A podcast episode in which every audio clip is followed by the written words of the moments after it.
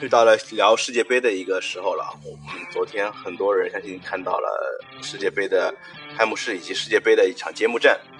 嗯，其实对我个人而言，其实世界杯的开幕式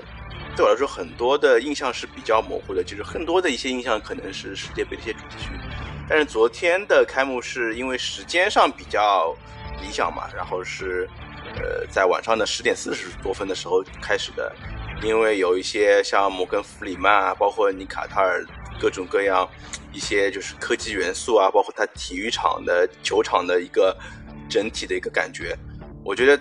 做的都是非常精良的。然后给我感觉，哎，足球确实是在这个世界上还是能够作为一个第一运动存在。它哪怕是在 F 一的阿布收官战阿比扎阿布扎比站之后的。时间来进行，我觉得它仍然仍然是能够吸引很多人的一个眼球。确实，呃，昨天的开幕式其实我觉得一方面是有一些呃我们所熟悉的一些演员啊，或者是一些呃像防弹少年团这些，就是像现在主流的一些流量的一些明星的出现之外，其实包括像世界杯过去主题曲的一些呈现啊，包括像。呃，过去很多世界杯一些吉祥物的出现，我觉得真的是好，还是能勾起很多人的回忆杀。我觉得世界杯包括卡塔尔对于呃东道主的一个热情啊，展示一些他们的一些呃风土人情啊，包括世界各国球迷的一个狂欢，我觉得这种感觉，我觉得做的还是非常到位的。我觉得这个开幕式，我觉得做的也虽然说。可能在有些什么阵列的排布啊，或者是队伍的排布上面，或者是舞蹈的一些整齐程度上面，跟我们那时候零八年奥运会的一个整齐程度会差的比较多。但是我觉得这不妨碍这是一个比较好看的一个世界杯的开幕式。但是，呃，世界杯的开幕式。是作为一个开呃那个那个餐前小点，就对于我们来说，其实对于我个人而言，其实之之前对于世界杯开幕式的关注度其实不是特别深，但是很多世界杯的揭幕战我印象是挺深的，因为像有一年是零二年的世界杯，因为是呃那时候还是作为卫冕冠军来出战的那个揭幕战来说，那次是法国队是爆冷输给了后来的大黑马塞内加尔队，对吧？后来可以证明塞内加尔是具备一些，而那年法国队。呃，是出了一点的问题，对吧？然后今年其实因为呃，印象中第一次作为东道主出场的是呃一零年的，应该是零六年的德国，零六年的德国，然后还包括还有一零年的南非。其实虽然说一零年的南非也是小组没有出现，也是成绩比较呃羸弱，但是呃。其实就揭幕战来说，从来没有做东道主是直接在第一场比赛失利的。然后我我我我其实呃说实话，我第一场比赛只看了前面大概十分钟的一个呃十五分钟左右的一个内容。然后我看到了就是恩纳瓦伦西亚也是过去在英超效力比较多的，呃这个厄瓜多尔球星，他是在上半场就是连续的攻入两球，然后也是帮助球队。厄瓜多尔也是作为一个现在南美的一个劲旅，然后是帮助球队战胜了东道主卡塔尔队。卡塔尔队在整场比赛中是射门是零射正，然后没有拿到自己应该得到的一个积分。其实这其实还是挺出乎人的意料，因为我们觉得如果是作为东道主的加持来说，这场比赛完全是有一些机会帮助卡借助东道主的之力。但是我觉得足球有时候就是那么的现实和残酷，因为呃哪怕是卡塔尔队之前。呃，在青训啊，包括规划上面做了那么多的努力，那么多的呃一些些准备，但是仍然就是被基本上被输的一个一个比较呃怎么说呢？就输的基本上是体无完肤吧，基本上没有说什么有任何的还手之力。我觉得我早上看到很多的朋友圈，大家都是说，哎，还好中国队也没有去出现啊。呃，其实呢，我觉得也不能完全这么说。一方面就是作为东道主。这个东西，足球有时候就是不是那么美好的，因为你说，大家都是为了自己的荣誉，可能为了自己的一些国家，就是会努力的去做很多的一些一些些付出。其实卡塔尔也不也也也是如此啊，就是我们可以看到，就是卡塔尔在过去的十年中，就是在制定了一个长远的一个计划，他们是在五百多万人口，不是每年都会有一个。一个人才库里面会有一个，就是大概每年都会有一个二十个人左右的群吧。其实可以说，他们的主力阵容其实也是精英中的精英，也是在人群中找到的最好的二十六个人，对吧？包括在两年前的，呃，应该是呃，应该是三年前的亚洲杯上面，他们是战胜了像阿联酋啊，像那个呃韩国，像日本，包括像一些亚洲的劲旅都被他们给击败了，他们是最终拿到了亚洲杯的冠军。呃，虽然说亚洲杯对于日韩这样球队来说，他们没有办法派出主力的阵容去参加比赛，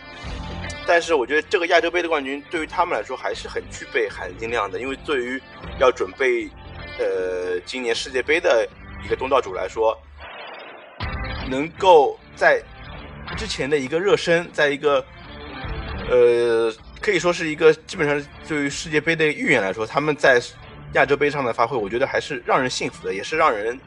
赞叹的。我觉得，至于他们的足球的一些理解，对于足球的一些发展，我觉得他们也是有自己一个独套的一个方向的，是吧？然后我们。也是看到，我们也其实也是觉得，如果是他们放任自己心态，但是现实中，我觉得足球还是需要去按照足球的规律去做嘛，因为毕竟是第一次参加世界杯大赛，毕竟是面对的是南美的劲旅，而且在之前的世界杯上面也是取得过比错比较不错的成绩的厄瓜多尔的时候，我觉得还是难免露了一点露了露了一点怯吧，就是我们看到整体的技战术发挥啊，其实确实是和。南美洲的应该是第三，对吧？厄瓜多尔队还是有一定的差距的。这个我觉得对东对也，我觉得也是符合我之前的预期的吧。如果是正常的发挥的场，我觉得这场比赛卡塔尔是很难有机会去去拿到积分的。能能拿到积分，真的是我觉得是有可能场内场外各种因素的紧密交织吧。然后足球比赛毕竟还是以足球比赛本身而而而来的，而且另外一个就是我们能看到。这个比赛我们第一次看到了，就是一个利用足球来进行的一个越位的演算。我也是看到这样一个镜头出现，直接把就是厄瓜多尔第一个进球就吹掉了。第一个有一个疑似的越位进球，就把这个进球给吹掉了。而且从慢动作显示，确实这个球是有伸脚。但是我觉得这个球如果是在正常 VAR 或者是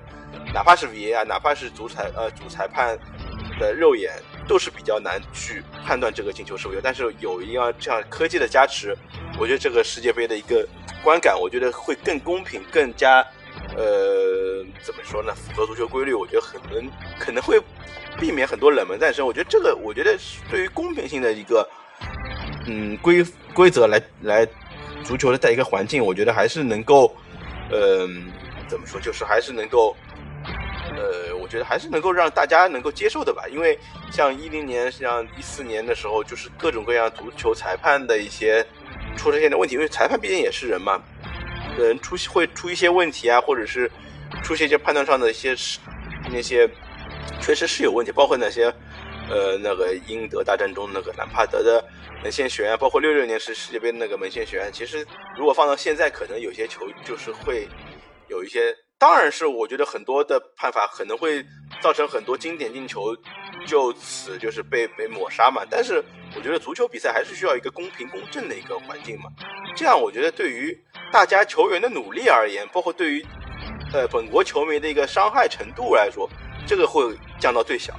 我觉得。这个世界杯，我觉得揭幕战基本上还是在一个比较平稳的一个过过程中，在一个精彩的揭幕战之后，呃，精彩的开幕式以及揭幕战之后呢，然后今天比赛就是会进入到一个新的状态。然后我们，呃，是可以预测一下今天晚上的英格兰和伊朗队的比赛。今天晚上九点钟，英格兰和伊朗队的比赛，呃，我觉得伊朗队其实今年好像也是遭遇了一些就是所谓的一些政治问题嘛，就是他们可能在球员的一些。征召上面可能会出现一定的问题，呃，我觉得这场比赛应该来说，英格兰队如果正常发挥的话，应该是能够比较轻松的以两到三球的优势，呃，击败伊朗队。哪怕说伊朗队现在的整体实力，其实他们整体的打法和实力上面，其实，在亚洲数上面还是属于比较好的一个一个位置嘛。但是，我觉得如果碰到这些欧洲的强队，我觉得可能还会出现一定的问题。好，今天关于世界杯的。呃，聊天我们就到这里，然后我们稍晚或者是在明天，我们会进行世界杯的一个后续的一个讨论，然后感谢大家的收听，今呃，我们明天再见，谢谢。